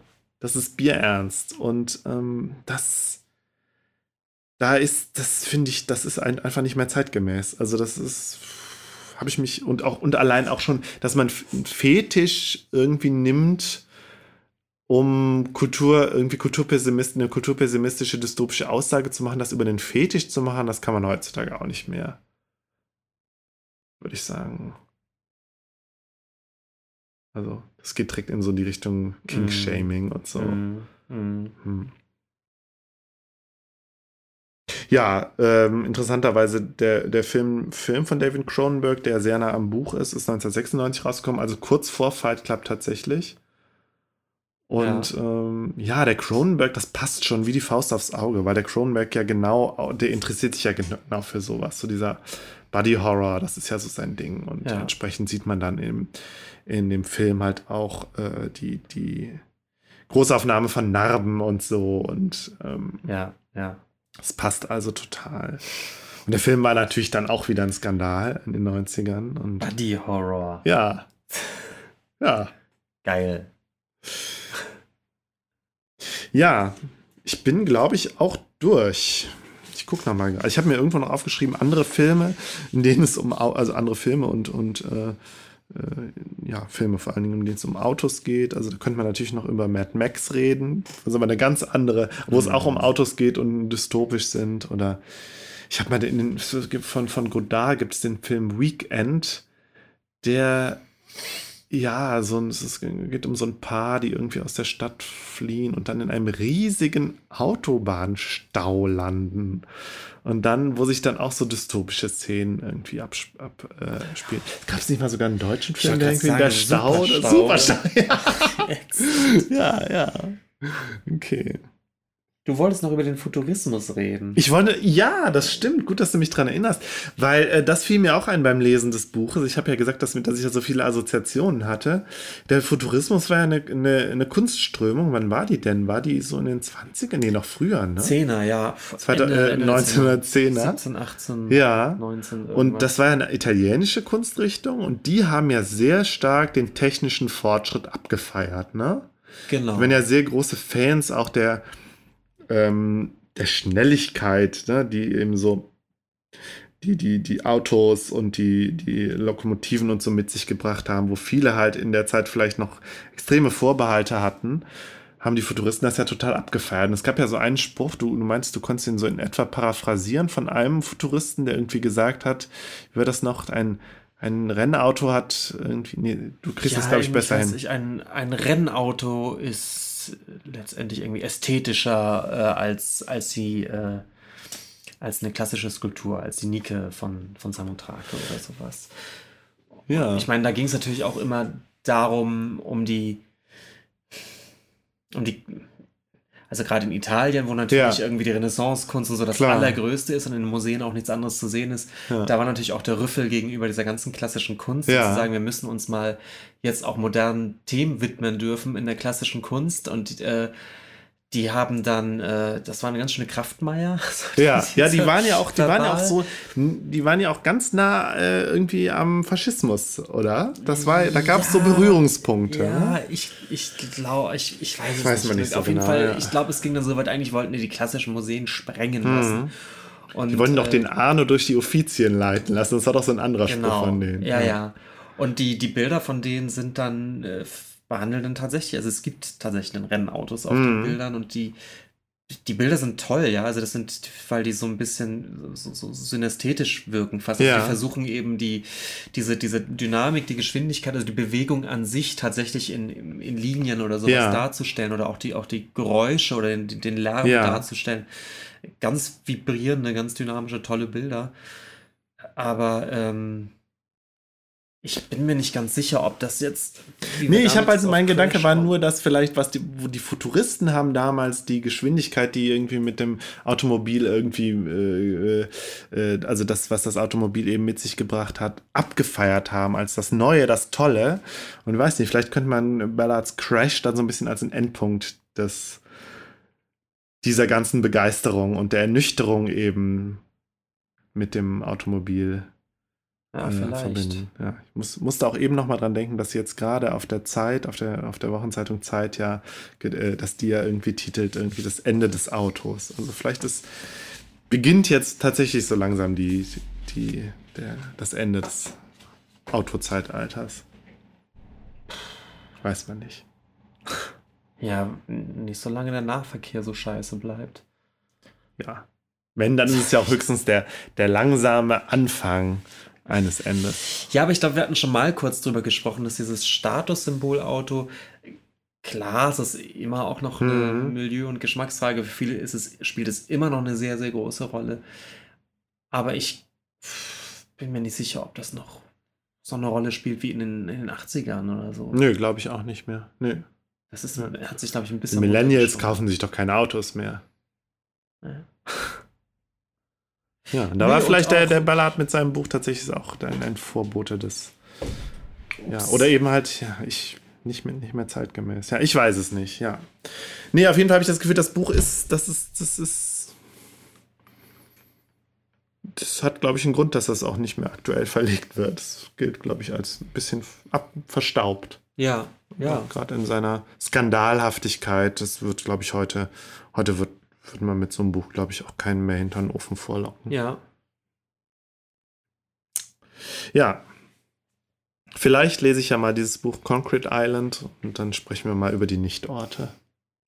Das finde ich eigentlich ein spannendes Thema. Ja, find also finde ich auch. Und weil, da können wir auch so einen Kunstexkurs machen. Du, du kennst ja mein Faible, dass ich inzwischen schon fast so ein bisschen genervt bin von so einer Mode, die Gott sei Dank auch gerade am Abebben ist schon wieder in der Kunst, äh, die Ortsspezifik zu feiern und mhm. äh, sich als Künstler dann auf den, auf den Raum zu konzentrieren und damit dann was ja. zu machen. Da gibt es tolle Sachen. Da gibt es auch einen tollen Begriff, Überbegriff für, nämlich Spatial Turn. Genau, der Spatial Turn. ja. Ich kann es nicht mehr hören, weil ich zu viel Mittelmäßiges mhm. in, die, in, die, Richtung schon äh, gesehen habe, aber ich glaube, das ebbt auch gerade ein ganz bisschen ab. Ah, obwohl man weiß es nicht. Man weiß es nicht. Gut, ja, Benjamin, wir haben, äh, also ich bin jetzt fertig. Nachklapp wollen wir ja auf nächstes Mal verschieben. Vielleicht können wir ganz kurz erwähnen, dass wir ähm, eine E-Mail bekommen haben als Reaktion unter anderem auf meine Vorstellung Flat. von Flächenland, Flächenland Flatland. Genau. Ja.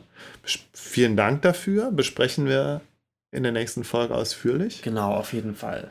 Und ähm, ja, noch einiges anderes, was wir so als Nachklapp haben. Genau, vielleicht machen wir wieder so eine, so eine vermischtes Folge, oder? So Nö, ich würde ich würd vorschlagen, nee, ich, das machen wir dann ja bei der 50. Folge. Ne. Ach so. Nee, nur, dass wir vielleicht einen, einen länglichen Nachklapp machen, wo wir dann auch nochmal vielleicht über einige kleinere Themen ein bisschen ausführlicher ein, also auf die eingehen. Okay. Würde ich vorschlagen. Machen wir. Gut. Dann bis zum nächsten Mal. Bis zum nächsten Mal. Tschüss. Tschüss.